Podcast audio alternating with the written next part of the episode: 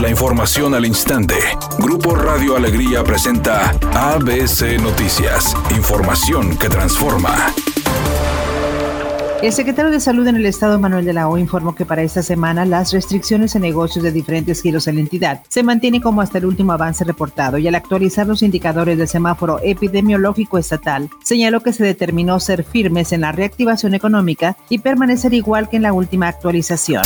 El gobernador del estado, Jaime Rodríguez Calderón, aseguró que no habrá recortes en el presupuesto para los temas culturales, independientemente de la falta de recursos para el 2021, afirmando que este tema es importante para Nuevo León. Por su parte, el titular del Consejo para la Cultura y las Artes de Nuevo León, Ricardo Marcos, señaló que el presupuesto para la agenda cultural es de 155 y 170 millones de pesos al año.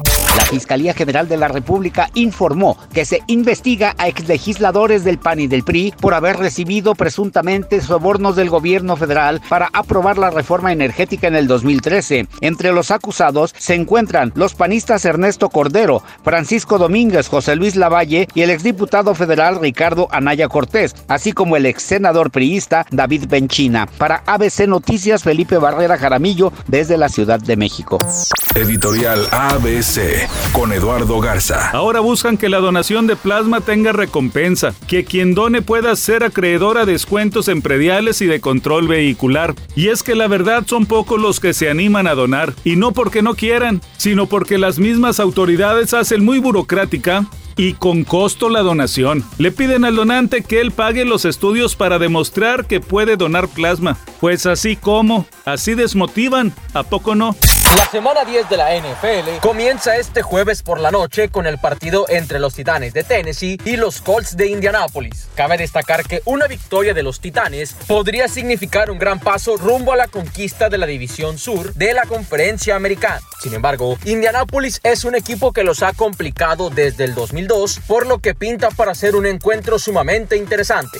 El cantante español Dani Martin está de regreso con un nuevo álbum titulado Lo que me dé la gana. Esto habló él al respecto. Para mí ha sido liberador, ha sido increíble. Estoy completamente satisfecho.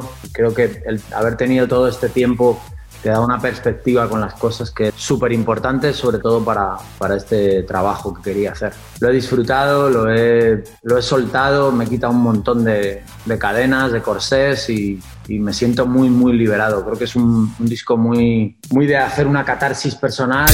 En estos momentos se registra un accidente en la avenida Ruiz Cortines en dirección hacia el oriente, poco antes de llegar a Miguel Alemán, en el municipio de Guadalupe. Eso está provocando tráfico lento en ese sector. La velocidad estimada de avances de 30 kilómetros por hora. Sea paciente. Otro choque se reporta en el cruce de Francisco Márquez e Isaac Garza. En el centro del municipio de Monterrey no se reportan lesionados, pero sí hay tráfico lento. Tómalo en cuenta. Asimismo, se reporta un accidente en la avenida Israel Cavazos hacia el norte antes de llegar a Pablo Olivas en Guadalupe. Maneje con precaución y recuerde siempre utilizar su cinturón de seguridad y no se distraiga con su celular mientras conduce. Que tenga una excelente tarde.